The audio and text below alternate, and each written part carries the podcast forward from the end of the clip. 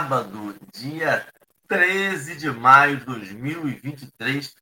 Um bom dia especial a todo mundo que foi dormir de banho tomado. Graças a Deus, a energia elétrica na casa da gente. Coisas que a gente não dá valor, só dá valor quando não tem. Ontem aqui em casa resolveu fazer manutenção, manutenção programada Começou às 5 e meia da tarde, avisado às 5 e 25 aí programaram tudo foi até uma da manhã. Então, um, um abraço ao operador de, de, de luz. É, e um bom dia especial à Regiane Maria. Chegou aqui 5 e 22 Leime, Vera Generoso, Maria das Graças, Sônia Centeno. Enquanto eu vou falando, esse bom dia vai aparecendo na tela e já vou pegar o gancho para a audiodescrição rápida, sucinta para aqueles companheiros que nos ouvem e não nos veem. Nós estamos numa tela retangular do YouTube. No canto superior esquerdo, nós temos escrito Café com Evangelho, com letras pretas e uma transparência de fundo marrom. O fundo de tela sempre uma trama, um tecido marrom com um pedaço de uma xícara de café aparecendo e no topo alguns grãos de café. No canto inferior direito, nós temos um desenho de um homem simbolizando Jesus, um homem moreno, de cabelos castanhos escuros até a altura dos ombros. Ele está de barba também. Ele está sorrindo, olhando e acenando. Ele aparece da cintura para cima no canto da tela.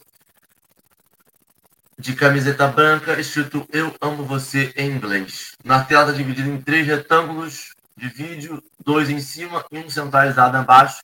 No, retângulo superior esquerdo, estou eu, Henrique, um homem moreno de cabelos presos para trás, hoje de coque, cabelo castanho escuro, barba preta, camiseta verde, uma blusa verde, né? uma cadeira gamer preta com detalhes azuis.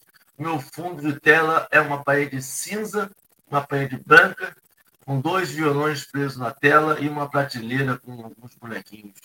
À minha direita, nós temos Marcelo Barreto Turra, um homem branco, de cabelos cortados, repartidos para o lado esquerdo, castanhos pretos, uma barba cortadinha também desenhada, grisalha, um óculos redondo escuro, de cor escura, uma camisa cinza, o fundo de tela dele é uma parede branca, com um espelho, um quadro e uma flor ornamentando atrás, parecendo uma coroa de flores atrás dele.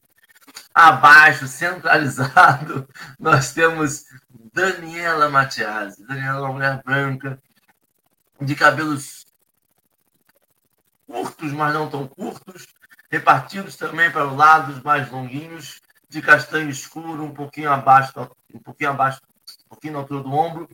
Ela está de óculos também, redondos, com uma predominância preta, mas algumas rajadas brancas, uma blusa verde, um fone de ouvido branco e uma parede atrás dela é branca. Marcelo, bom dia.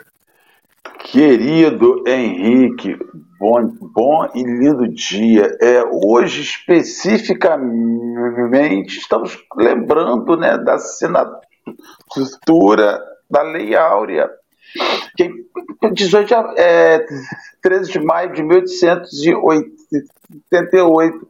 Para você ver o, o, quanto o Brasil é comprometido em termos de reencarnação com a Lei Áurea, que Allan Kardec lança em 18 de abril de 1857 o Livro dos Espíritos, que já discutia sobre escravidão e o seu equívoco.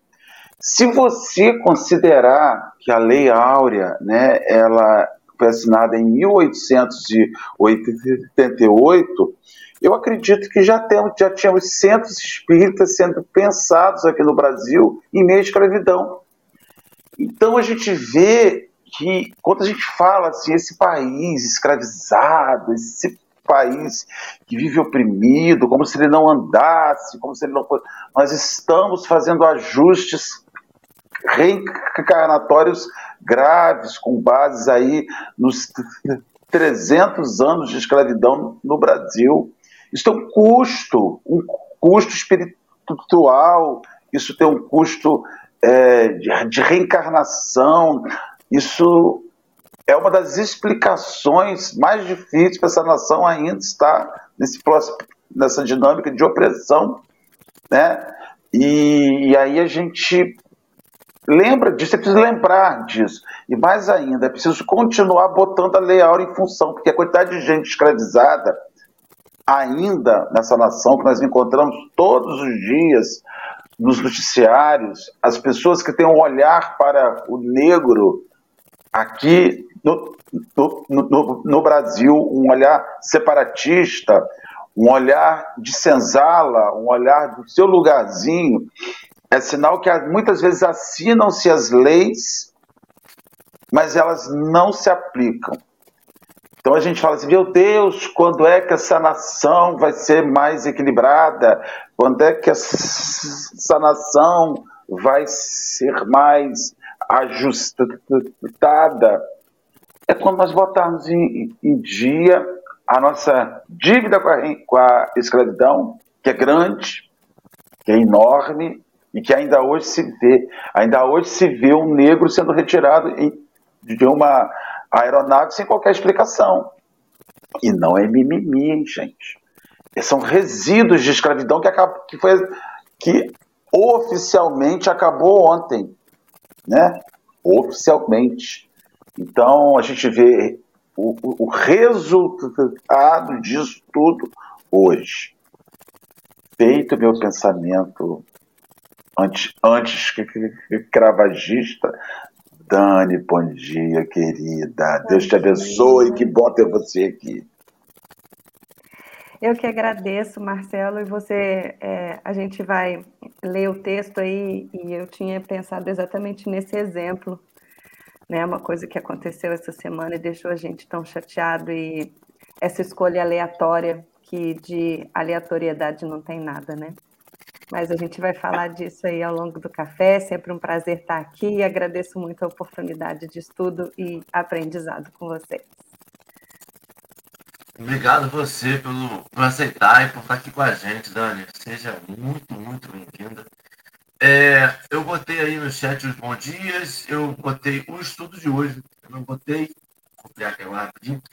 O estudo de hoje é no texto Tenhamos Fé, está lá no livro Fonte Viva, item 44, talvez, que faz referência a um versículo de João: Vou preparar-vos lugar. É, enquanto o Marcelo faz a prece, você prepara o lugar.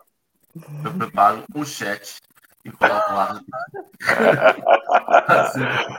Vamos agradecer esse momento é, de, de confraternização, de amizade, principalmente de reflexão. Obrigado, Senhor Jesus, por nos oferecer diariamente a oportunidade de estarmos aqui e de recebermos os nossos amigos encarnados, a, a Dani, o Henrique, ao chat, a nós outros que nos achamos aqui, aos companheiros que nos assistem e vão nos assistir em outros momentos.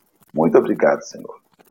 É, agradecemos imensamente os, os esforços daqueles homens que lutam pela liberdade.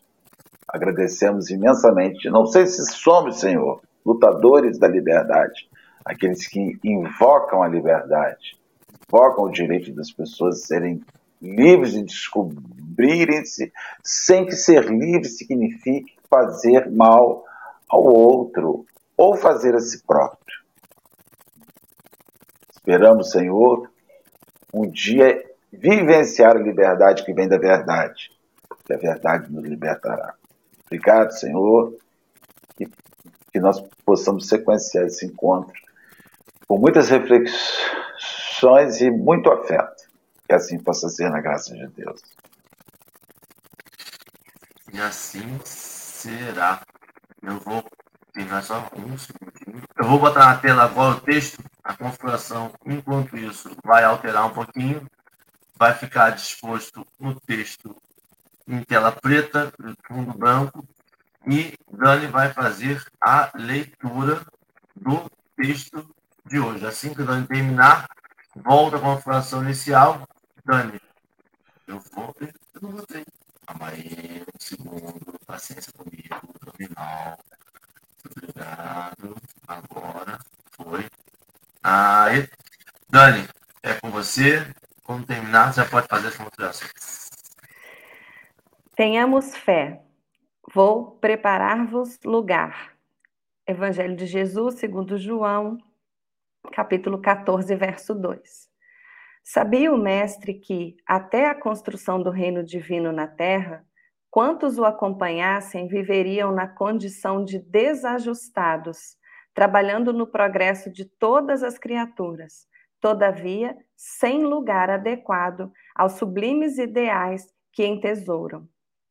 Efetivamente, o cristão leal em toda parte raramente recebe o respeito que lhe é devido. Por destoar quase sempre da coletividade, ainda não completamente cristianizada, sofre a descaridosa opinião de muitos. Se exercita a humildade, é tido a conta de covarde. Se adota a vida simples, é acusado pelo delito de relaxamento. Se busca ser bondoso, é categorizado por tolo. Se administra dignamente, é julgado orgulhoso. Se obedece quanto é justo, é considerado servil. Se usa a tolerância, é visto por incompetente. Se mobiliza a energia, é conhecido por cruel. Se trabalha devotado, é interpretado por vaidoso. Se procura melhorar-se, assumindo responsabilidades no esforço intensivo das boas obras ou das preleções consoladoras, é indicado por fingido. Se tenta ajudar ao próximo, abeirando-se da multidão com os seus gestos de bondade espontânea, muitas vezes é taxado de personalista e oportunista, atento aos interesses próprios. Apesar de semelhantes conflitos, porém, prossigamos agindo e servindo em nome do Senhor, reconhecendo que o domicílio de seus seguidores não se ergue sobre o chão do mundo, Prometeu Jesus que lhes prepararia lugar na vida mais alta. Continuemos, pois, trabalhando com duplicado fervor na sementeira do bem, à maneira de servidores provisoriamente distanciados do verdadeiro lar. Há muitas moradas na casa do Pai. E o Cristo segue servindo adiante de nós. Tenhamos fé. Emmanuel.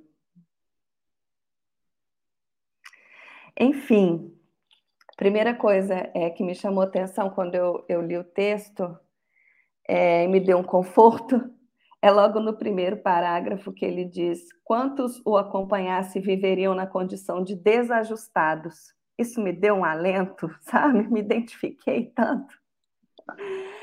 É, esse desajuste que a gente sente hoje em relação a sociedade que a gente vive, né? Não é, de modo algum que a gente seja melhor nem pior, mas que a gente consiga ter uma visão do que está acontecendo à nossa volta, que a gente consiga sair um pouco é, de dentro e olhar de fora, né? Quando Jesus diz que aqueles que o sigam é, vão se sentir desajustados e sem lugar, é exatamente o que o Marcelo falou no início, né? A gente já achou a escravidão uma coisa normal. A gente já é, conviveu com isso, achando que era normal. Mas isso não cabe mais para nós, né? Legitimando até, porque enquanto a lei legitima, né, a gente tem uma desculpa de ah, eu posso até achar errado, mas é, é legal, é lícito, né, do ponto de vista da licitude. Mas não cabe mais, assim, e não tem como a gente persistir em comportamentos que já não nos cabem mais é, e que nos devem sim incomodar. E que não são mimimi também, como o Marcelo falou. Né? E aí, como ele vem, ele vem trazendo né, em exemplos, para destoar quase sempre da coletividade, ainda não completamente cristianizada, a gente sofre com a descaridosa opinião de muitos. Mas até que ponto essa opinião é o que vai pautar a nossa vida ou as nossas escolhas? A opinião que vem de fora, ela importa até onde nas nossas ações, né? Ou ela importa e influencia até onde nas nossas ações. E aí, depois de discorrer sobre vários e vários exemplos, né, se, se exercita a humildade, é, é tido como covarde, se adota a vida simples, é acusado de relaxamento. Assim, nessa, nesse, nessa parte toda do texto, é, me veio muito Chico à mente, né? Assim, o tempo inteiro, aquele homem tentando viver a vida dele só porque Chico não buscava esse reconhecimento, né? As coisas que aconteceram, o pinga-fogo, enfim, foram é, com a permissão da espiritualidade, mas Chico vivendo lá no cantinho dele, a vida dele, até antes de Uberaba, lá em Pedro Leopoldo, né? E já sendo julgado. Ah, usa essa roupa para fingir que é pobre. Ah, faz de bonzinho, sabe? Assim, então, é, a crueldade desses julgamentos, assim, desses julgamentos precipitados. E esses julgamentos precipitados, arraigados de muito preconceito e de muitas pré-ideias que nós já temos e já compramos, é o que levou a esse caso que o Marcelo também citou no início, que foi o primeiro que me veio à mente quando eu estava preparando o estudo, assim. É, não é a primeira vez que esse menino passa por isso, né? É, ele era vereador em Curitiba e, e várias foram as perseguições, até para perda do mandato. E aí agora ele é retirado de um voo sem nenhuma desculpa. Ah, esse é o procedimento, mas esse é o procedimento que é, só acontece comigo? Que procedimento que é esse, né? Embora, assim, estejamos aqui três pessoas brancas é, com nível superior, então, assim, totalmente fora é, do famoso lugar de fala, né? Mas isso não nos impede de sermos empáticos com quem está vivendo essa, essa situação e não não concordar mais e não é, ai, não permitir que isso aconteça perto de nós, assim, né? É, eu sou de Juiz de Fora, em Minas, né? E era muito natural na minha escola, por exemplo, durante toda a vida e depois durante a faculdade, que esse menino fez faculdade comigo, tinha uma pessoa preta numa escola particular de, sei lá, dois mil alunos, três mil alunos. Então, assim, a gente vai vendo que é, essa dívida, como o Marcelo está falando, esse comprometimento nosso, ele é muito antigo e ele é muito mais grave do que a gente pensa, né? E ele é, é urgente que isso seja corrigido. Então, assim, não tem como uma pessoa é, se dizer cristã e permanecer com essas ideias ou permanecer com esses comportamentos, com esses pensamentos. Né? Nós somos pensamentos e atitudes. Né? O que pensamos em algum momento vai se refletir como atitude. A Bíblia diz, né? a boca fala o que o coração está cheio. Então, por mais que eu esconda, por mais que eu é, tente camuflar, uma hora isso vai vir à tona, né? E onde a luz entrou não há trevas, né? Onde a luz chegou não há um cantinho de treva, não pode haver. Não existe como essas duas coisas é, conviverem.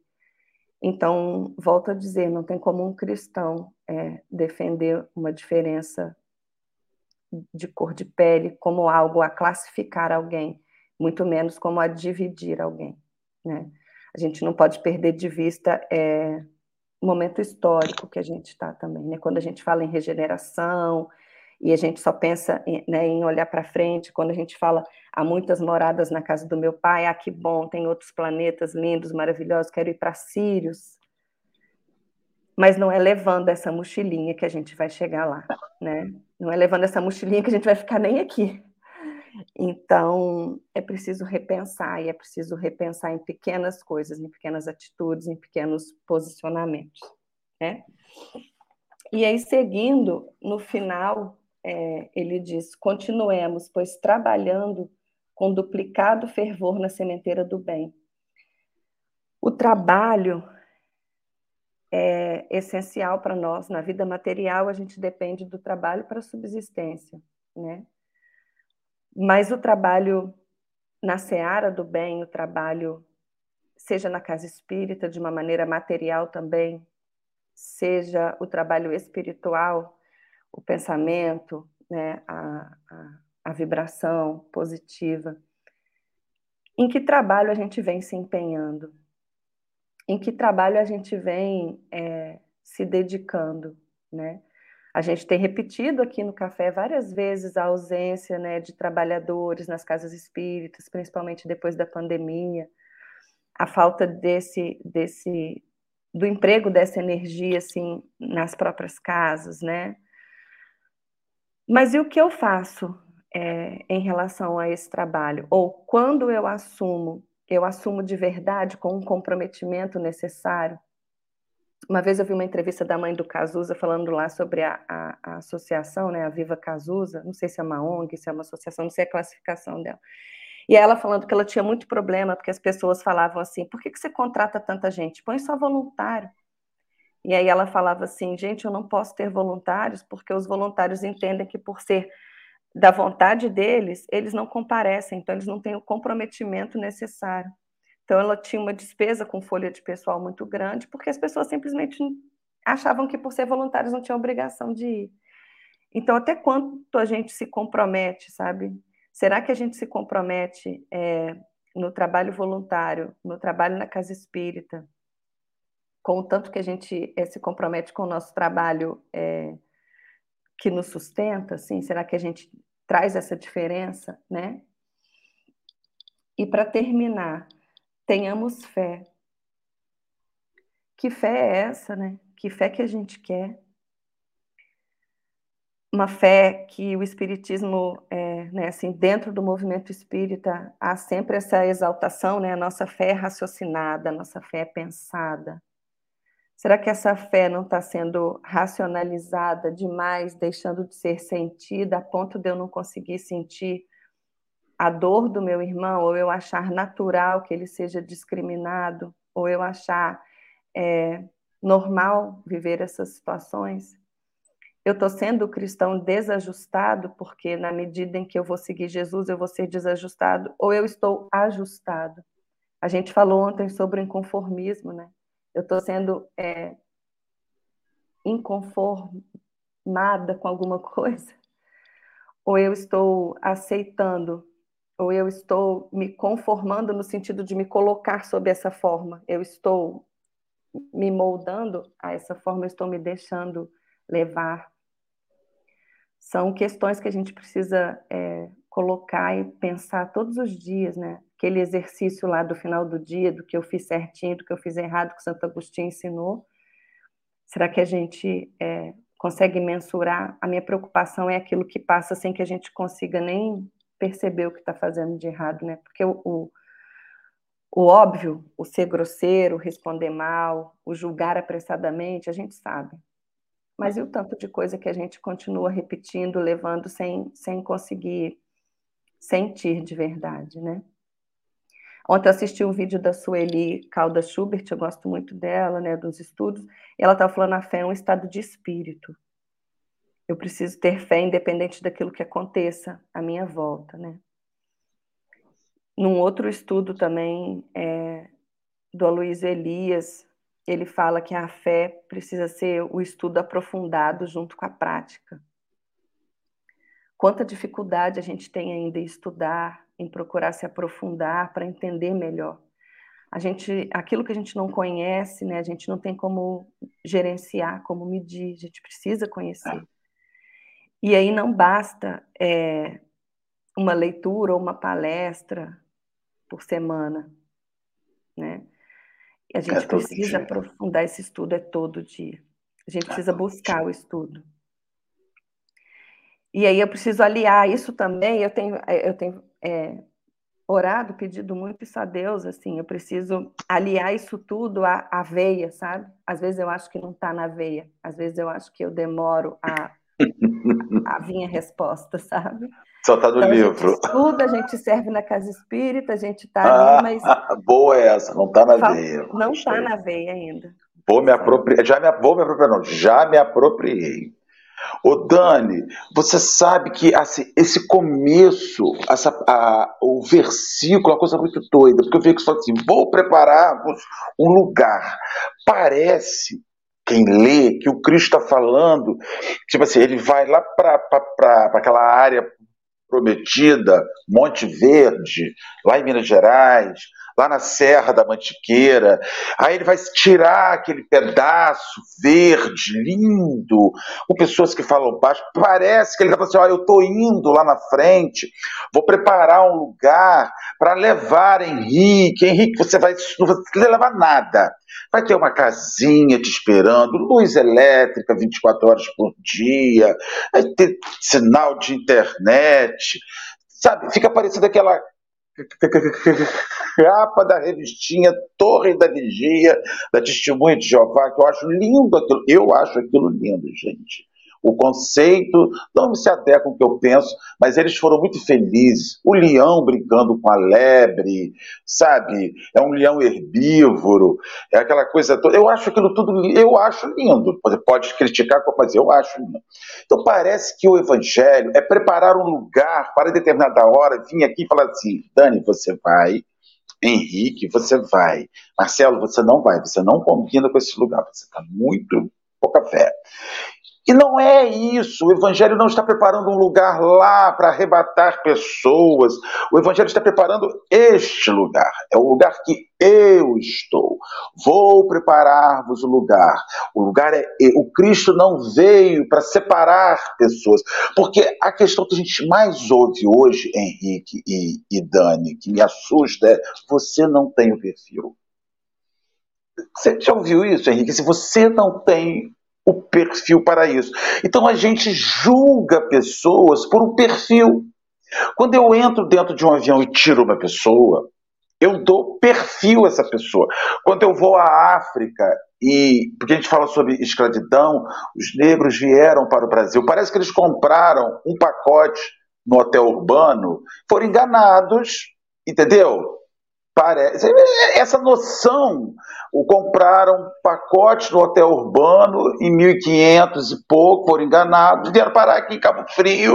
Né? Nós temos a Fazenda Campos Novos, para quem é da região dos lagos conhece, Fazenda Campos Novos, que fica em Cabo Frio, no distrito de Botafogo, lá próximo a Tamoios, o segundo distrito, no bairro de Botafogo, em Cabo Frio. A Fazenda Campos Novos foi um dos maiores centros de comercialização de homens negros e mulheres negras do estado do Rio de Janeiro. Você chega lá, ainda hoje, é uma fazenda de 1.700 de qualquer negócio, ela era um centro de referência, como ainda é um centro de referência de comercialização leilões e mais leilões de pessoas eram feitas ali.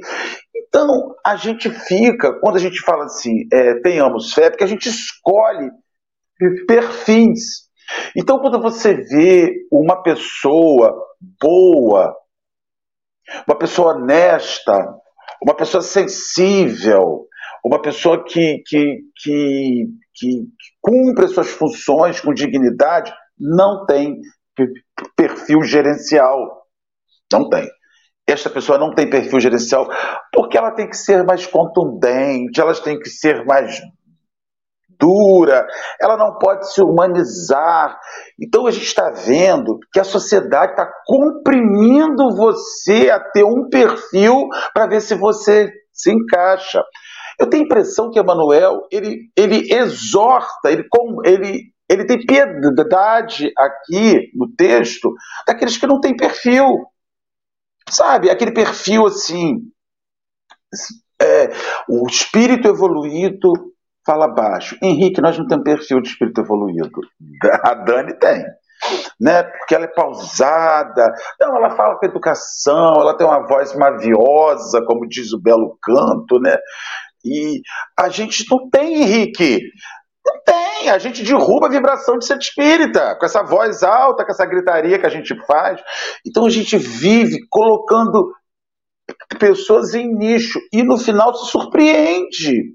O texto fala pra gente aqui assim: meu Deus, eu nunca imaginei que essa pessoa escandalosa, que fala alto, berra, que grita, que, que, que xinga, que paga 17 reais numa latinha de refrigerante, né, de Coca-Cola alemã, Coca-Cola alemã que tem boa pra caramba. Então, pudesse ser uma pessoa espiritualizada, amorosa, porque não tem perfil.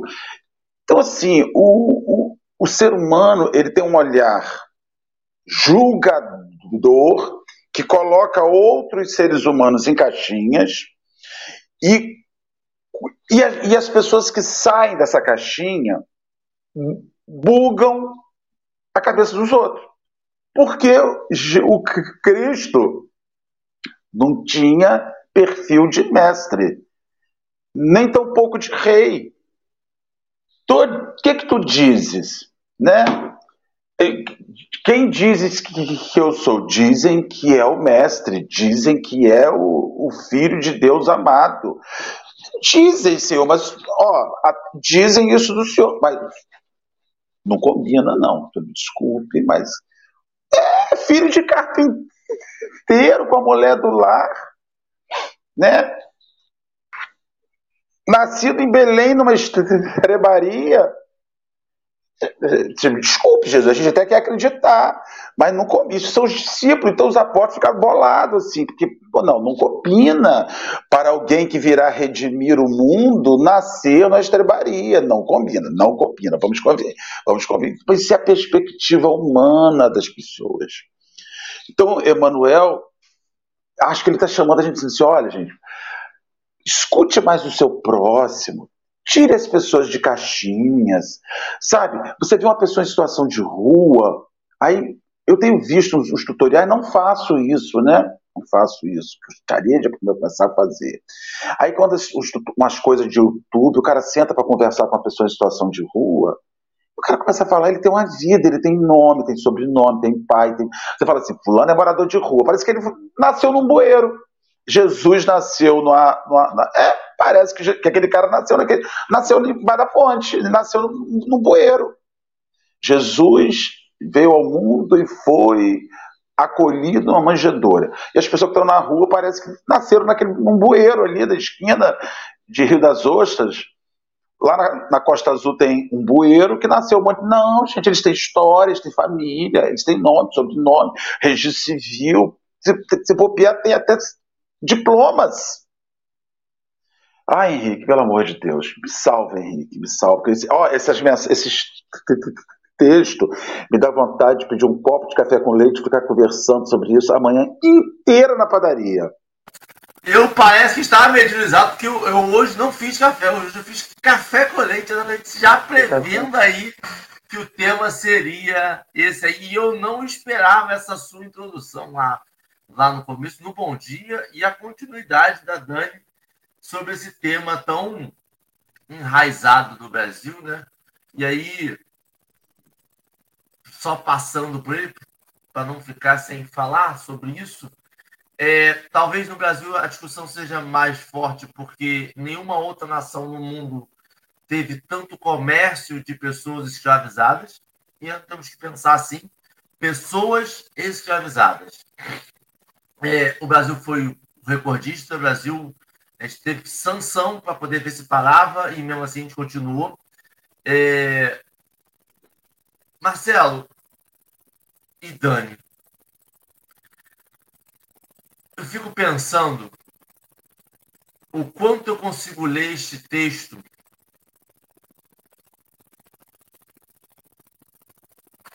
e me colocar no outro lugar, sair da minha bolha de espírita, cristão, de pessoa progressista, que pensa no próximo, olhar aquilo e ver a sociedade atual me condenando por uns pensamentos que eu julgo correto e falar, tá vendo? Esse texto fala de mim. Eu tô sendo aqui, tô sendo acharcado, tô sendo humilhado na rua, as pessoas não me deixam mais dar a minha opinião, estão me censurando o tempo todo. Eu falo uma coisa, já não posso mais falar.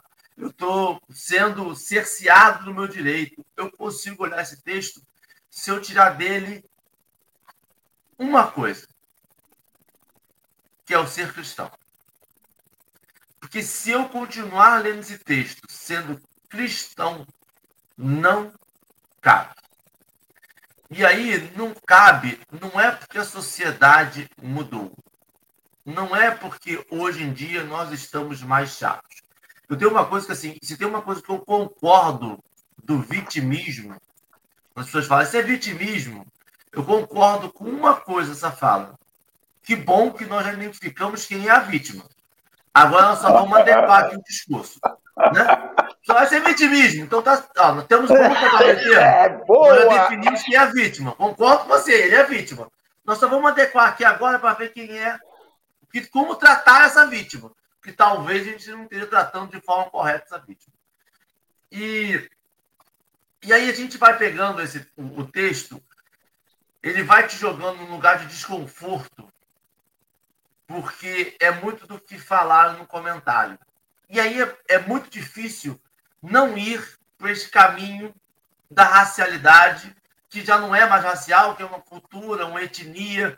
Eu não gosto do termo raça, mas é dessa essa divisão que nós fizemos de etnias, de diversos povos que se uniram e chegamos até aqui, né?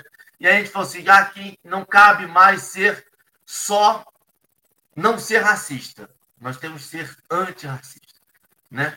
E aí eu estava ontem no aniversário e tem coisas que a espiritualidade te chama, né? Eu sou pai via adoção e minhas três filhas são negras, né? E eu não, não sou rico, minha classe, assim, eu vou até corrigir Dani, eu não tenho ensino superior, eu tenho ensino médio completo e um tecnólogo que eu fazia aos sábados de prótese dentária. Então, não tenho esse lugar de fala de homem branco, mas sou um homem branco. Sou um homem na sociedade brasileira branco. Lá fora, latino. Lá fora, ticano. Mas aqui, conhecido como branco, né? E aí, é uma coisa interessante que você vai mudando a forma de ver. Aí você vai ficando chato, porque assim, eu fui no local. Tinha umas 50 pessoas no local todas brancas. As únicas que estavam servindo eram as negras. Te começa a incomodar. Porque, não por mim, aí é loucura, não por mim, mas olha o exemplo que eu estou dando para minhas filhas. Como que elas vão brincar em casa de bonequinha e vão achar que elas são o quê? São as empregadas, são os garçons, são os cozinheiros ou são as pessoas que estão sentadas à mesa? Elas vão brincar achando que elas são os empregados. Porque é a coisa que ela vê. Ela vai na escola dela, dois professores são negros. O porteiro sai um negro, entra um negro. A tia faxina sai um negro, entra um negro. A cozinheira sai um negro, entra um negro. Como que eu mudo uma sociedade dessa? Como que eu entendo que, cara, você pode tudo, filha. Você é a princesa do papai, você pode fazer o que você quiser. Se a sociedade e a realidade está o tempo inteiro moldando ela para diminuir a expectativa dela. Diminui a sua expectativa, porque o que você está vendo não é o que seu pai está pintando. Eu só posso fazer isso a partir das palavras do Cristo. Amai-vos uns aos outros. Eu só posso fazer isso se eu estiver incomodado com isso. Eu só posso fazer isso se eu estiver perguntando para o outro qual é a dor, o que lhe dói, qual é a ofensa que tem. Como que eu vou fazer para ajudar isso? Como que eu vou fazer para me sentir de alguma forma mais menos incomodado, menos aqui de que eu estou pisando em ovos, sabe? A, a sociedade hoje está reclamando. Nós temos vozes. A internet tem muitos defeitos, mas um grande qualidade que ela tem foi dar voz a essas pessoas. Só que quando a gente escuta uma voz de que eu estou indo para um local comer com a minha família e eu tenho que pensar qual tipo de local, quem vai me servir, qual tipo de exemplo. Eu vou beber e dirigir, eu vou beber e falar besteira, eu vou falar mal do outro, eu vou esse tipo de momento de não relaxamento é, é, é, é desconfortável, mas é desconfortável para o Cristo, para perceber o quanto eu estou ainda desconfortável, o quanto eu ainda não estou em conformidade com Cristo. Tem uma frase muito legal que ele fala no final, é reconhecendo, não, a maneira de servidores provisoriamente distanciados do verdadeiro lar. A nossa morada não é no mundo de provas e expiações. A gente precisa entender isso, Marcelo. Eu preciso entender que eu estou aqui e eu vou para outro local. Quando eu estiver preparado. Esta minha viagem, esta minha ida, esse meu encaminhamento, ele vai depender de mim. Eu que vou fazer minha mala. E aí tem uma, tem uma, uma coisa louca, porque a minha mala vai com menos coisa com menos, menos julgamento racial, com menos julgamento de, de, de, de classe social, com menos um monte de coisa que me faz dividir, segregar. A língua é maravilhosa, mas ela não pode servir para segregar. Eu não posso ir para outro local e assim, fale português que você está no Brasil, destratando as pessoas que estão aqui para conhecer. Eu tenho que tratar bem. Ah, mas ele não é brasileiro. Mas ele, eu, quando for, se eu for para algum lugar, eu vou crescer bem tratado. Essa, as, as divisões que nós fazemos, seja por ideologia, seja por. E eu acho legal que a gente dá um ar de ciência para algumas coisas, né? porque o racismo muitas vezes foi comunicado como ciência. Né? Eles tentaram, são coisas de verdade que vai através daquele do meu imaginário, eu vou tentar justificar aquilo, né? E aí você tem um monte de frenologia, um monte de coisa que vai estudar para saber o quanto a pessoa é inferior. Eu já tenho uma verdade. E a gente vai fazendo isso. Mas eu, eu tenho que perceber o quanto isso é contra a palavra do Cristo. O quanto isso vai extremamente contrário ao ser cristão. E eu não posso ser espírita sem ser cristão. E eu não posso ser cristão sem amar ao outro, escutar a dor do outro, eu tenho uma forma de entender. Eu posso ler, mas a melhor forma de entender a do outro é perguntando e validando. Sabe, Dani, quando a gente fala assim, ah, eu não tenho lugar de fala, parece que a gente, a gente levou para um caminho muito ruim, né? E a gente tem isso. A gente consegue destruir alguns argumentos de tanto reforçar e má utilização. E a gente, mas o lugar de fala, ele não é invalidar o outro discurso mas serve como uma conotação assim: olha, ele está falando da dor dele. Vamos escutar a dor dele. Porque pode ser que ele não saiba do assunto de pós-graduação, mas ele tem um reconhecimento da dor, da vivência dele. Pode não ser a vivência da grande maioria, mas é a dele. Eu não posso desconsiderar completamente uma pessoa só porque ela não tem graduação. Ela tem um lugar dela de que viveu aquilo, da experiência. O lugar de fala te dá a experiência. A gente nunca vai ter um lugar de fala sobre o racismo, mas a gente pode falar sobre racismo se aquilo nos incomoda. Eu nunca vou ter lugar de fala sobre um monte de coisa, sobre homofobia, sobre diversas mas eu posso falar e aquilo pode me incomodar e deve me incomodar se aquilo está agindo contra a lei do Cristo. Porque nós não podemos ser cristãos e nos apegarmos somente ao Velho Testamento. Senão a gente vai achar que Jesus não foi nada, ele foi apenas um profeta que veio aqui e falou, e a gente não precisa seguir ele.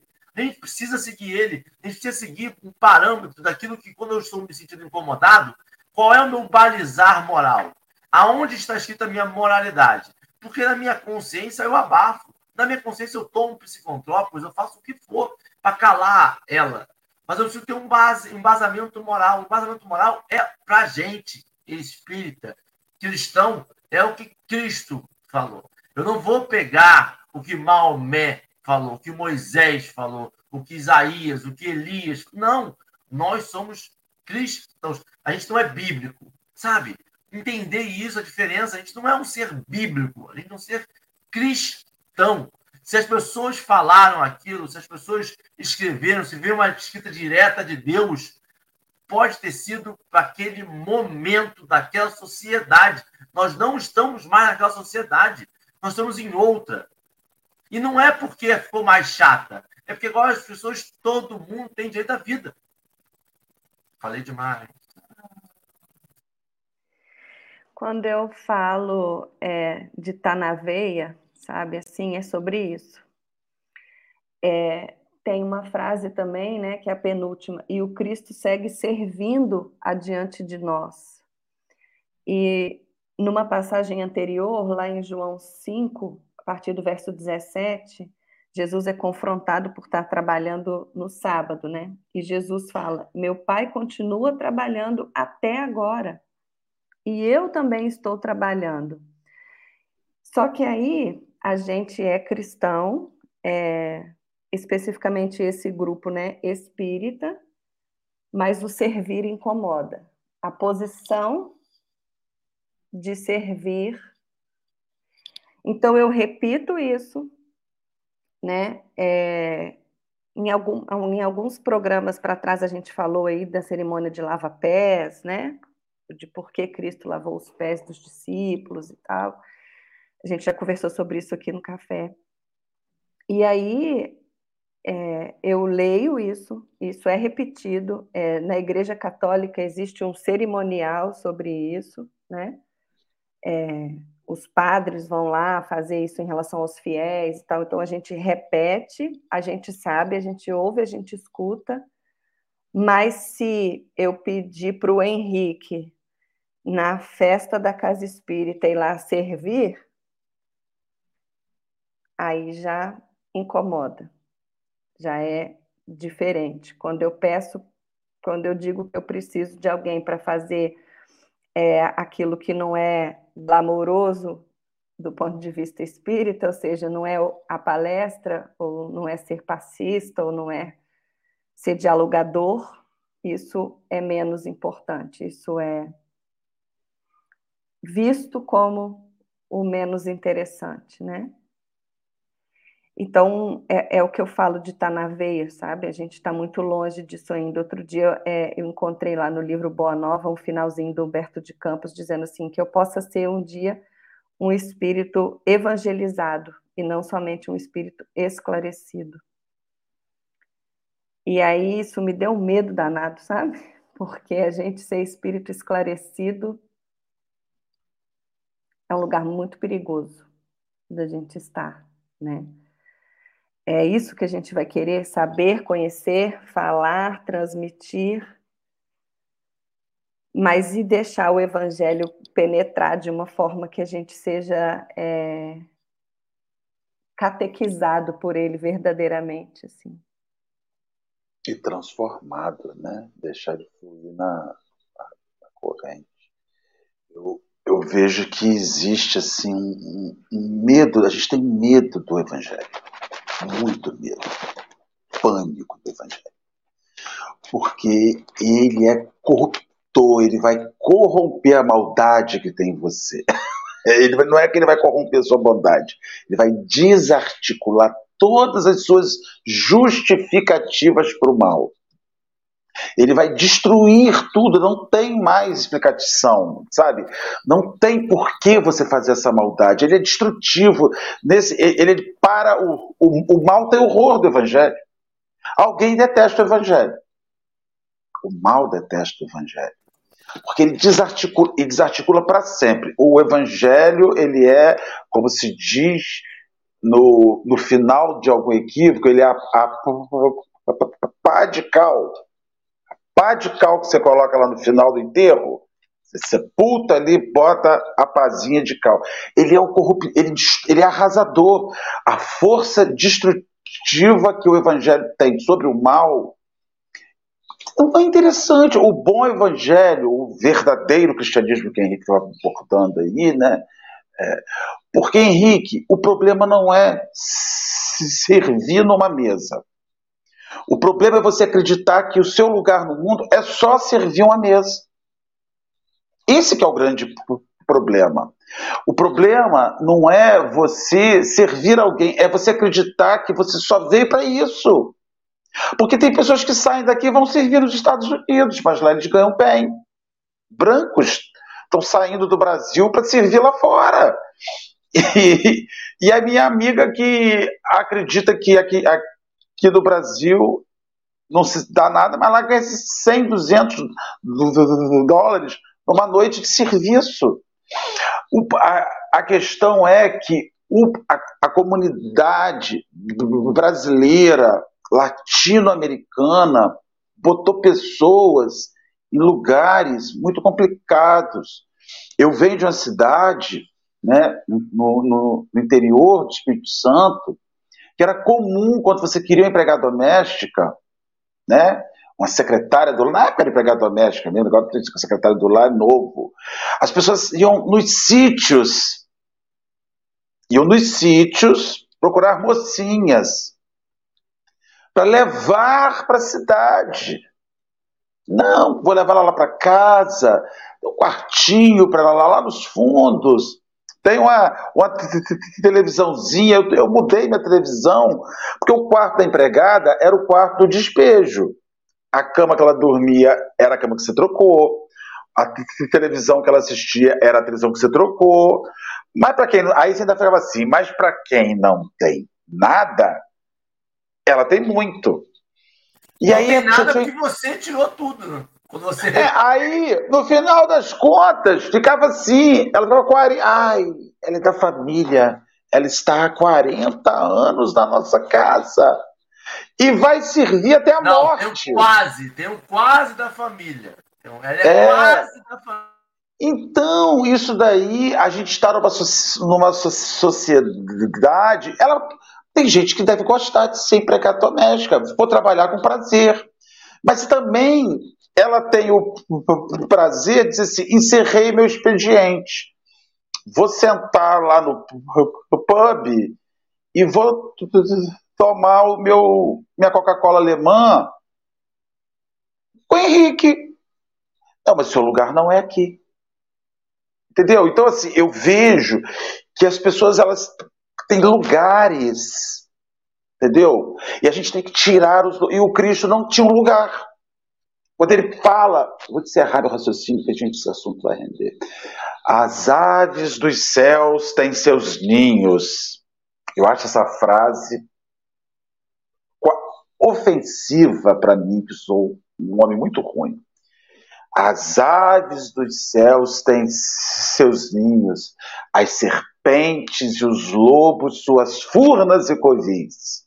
E o filho do homem não tem um lugar onde repousar a sua cabeça. Aí eu falo assim: ah, tá vendo, coitado de Jesus.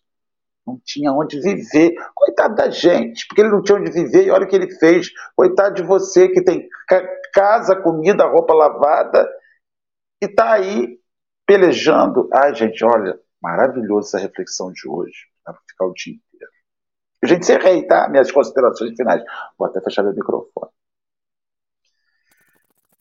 Eu vou terminar, Marcelo, e fazer minhas considerações finais, terminar a minha fala.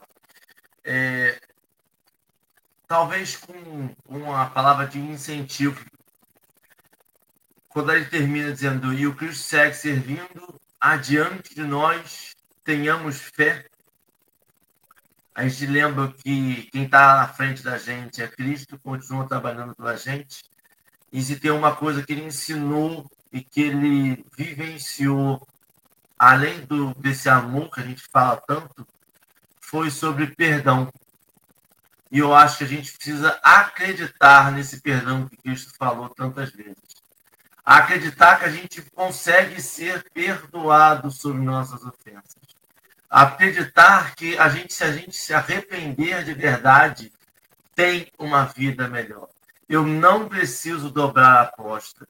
Eu não preciso não me achar merecedor de um amor para continuar incorrendo no erro, porque eu tenho aceitamento, eu tenho um grupo que me acolhe aqui, e eu não sei se Jesus vai me aceitar tão errado como eu sou. Se tem uma coisa que o cristianismo fala e que Cristo fala e que o espiritismo vem trazendo toda uma teoria sobre é que dá tempo de correr atrás. Dá, tem trabalho, não vai ser um clique mágico, não vai ser uma palavra salvadora, mas tem jeito. Tem jeito através do planejamento reencarnatório, das reencarnações. O que a gente precisa é o primeiro passo. eu tenho que querer mudar, eu tenho que me sentir incomodado. Essa fala daqui, ela não pode ser silenciada e dizer assim, mas o Marcelo também, né? É daquele partido, é daquela coisa, é daquela bolha, é daquele negócio. Eu não posso silenciar. Sou não, hein, gente? Sou de não. lugar nenhum, hein? Pela... É... Não, tem que dizer, porque ontem eu escutei isso da pessoa, porque você é daquele lugar, pra gente, sou de lugar nenhum. Né? Nada. Estou tentando ser cristão. Eu, mas isso aí é, é uma tentativa de nós, enquanto incomodados, de facilitar a negativa do que da, da mensagem. Sabe, os Estados Unidos tem umas coisas muito ruins, mas ele tem uma coisa que ele fala assim: ó, não mata o mensageiro. É isso. O Marcelo, não mata o Marcelo, Marcelo é um mensageiro. A mensagem que ele falou é em desacordo com alguma coisa, o que a Dani falou foi em desacordo em alguma coisa com o Evangelho, então não culpa porque a Dani está no fundo branco, a Dani está de óculos, mas pessoas de óculos não são muito confiáveis, né? Não. Pega a mensagem e fala: tem aqui um pouco do que Cristo falou. Se Cristo estivesse vivenciando hoje no Brasil, será que ele, ele dedicaria um tempo a falar algo sobre aquilo? que a gente consiga se sentir incomodado, mas percebendo que tem como caminhar, que Cristo nos ama o tempo todo, que está na frente, servindo e preparando uma morada especial para cada um de nós, inclusive este irmão que nós pensamos silenciosamente que esse vai demorar para ir, que esse vai ficar 15 vezes aqui ainda, esse ainda vai voltar, esse vai espiar, esse vai passar pela prova. Talvez esse, na próxima encarnação, o arrependimento dele faça com que ele seja outra pessoa. E é só isso, é um clique. A prova disso é como aprender a ler. As pessoas não conseguem ler até que acordam um dia e estão lendo. Assim é o amor vivenciado por Cristo. A gente pode não conseguir entender hoje. Amanhã, a gente teve a vontade, teve o querer, teve o desejo, a gente foi tocado, a gente consegue experienciar isso. E a gente não vai cair nesse momento de arrependimento, de perdão, de sair peregrinando de joelhos daqui a uma cidade e voltar de joelhos para poder mostrar arrependimento. Não. Vai pegar nosso ímpeto e lutar para que outras pessoas não incorram no mesmo erro que nós. Sabe, como crianças, quando a gente tem criança em casa que tapa a tomada, a gente vai tentar tapar as tomadinhas. Se eu fui alguma coisa que, que causou mal a outra, eu vou tentar criar ferramentas para que outras pessoas não incorram. Eu preciso regulamentar a rede social sobre discurso de ódio. Não estão falando sobre liberdade de expressão, estão falando de discurso de ódio. Eu tenho que impedir o irmão de não proliferar ódio, diminuir aquele impacto dele, porque uma hora a verdade vai encontrar ele e vai encontrar ele talvez num lugar não confortável, não um lugar de supremacista, não um lugar de quem está por cima da carniça. Talvez ele encontre uma hora e ele num lugar de desconforto. E a culpa, nós todos sabemos que é arrebatadora. A culpa te joga em lugares muito ruins. Te joga em lugares desconfortáveis que você não consegue botar nada. É só você com você geralmente sozinho, num final de dia. E esta culpa tem que nos levar a lugares bons e não a lugares ruins. Por isso que volta e a gente bota aqui sobre atendimento fraterno, sobre o cuidado de valorização à vida, porque nós estamos falando sobre temas sensíveis em que algumas pessoas podem sentir assim, nossa, eu sou assim, como somos todos nós em alguns níveis. Só que quando a pessoa percebe e fala assim, o que, que eu faço com isso? Vai, está aqui, é trabalho. Tudo bem, vá lá fazer uma ação cristã, vá fazer um atendimento fraterno, vá conversar com alguém, vá amar um ao outro e caminhar. Dani, muito obrigado por esse sábado. Vai ser bom. Que a gente leve aí essas reflexões ao longo do dia, né? Eu ainda estou com aquela frase da Lê, Saulo a gente não é mais, mas por que, que a gente não chegou em Paulo ainda, né? Então, que a gente continue é, nessas reflexões e mergulhados nessa fé, na certeza desse perdão, na certeza da evolução que vem a duras penas, mas que virá. Que nós possamos agradecer a Jesus pelo exemplo, pelo exemplo supremo e pelo exemplo que é a única forma de aprendizado. Agradecemos a espiritualidade amiga, a todos aqueles que nos sustentam, nos apoiam no mundo invisível, nos ajudando a crescer, a melhorar e a pelo menos sentir esse desconforto. Que amanhã estejamos aqui para um novo estudo, que tenhamos essa persistência, mesmo doendo, mesmo incomodando, que a gente prossiga. Que assim seja, graças a Deus. Graças a Deus, e assim será. Muito obrigado, Dani. Muito obrigado, Marcelo. Muito obrigado, obrigado a cada Henrique. um do chat que está aqui ao vivo e aqueles que nos ouvem depois, aqueles que vão no podcast, escutam no podcast. Muito obrigado. E amanhã, sete horas da manhã, tem mais Café com Evangelho. Até amanhã, meu povo. E tchau, tchau.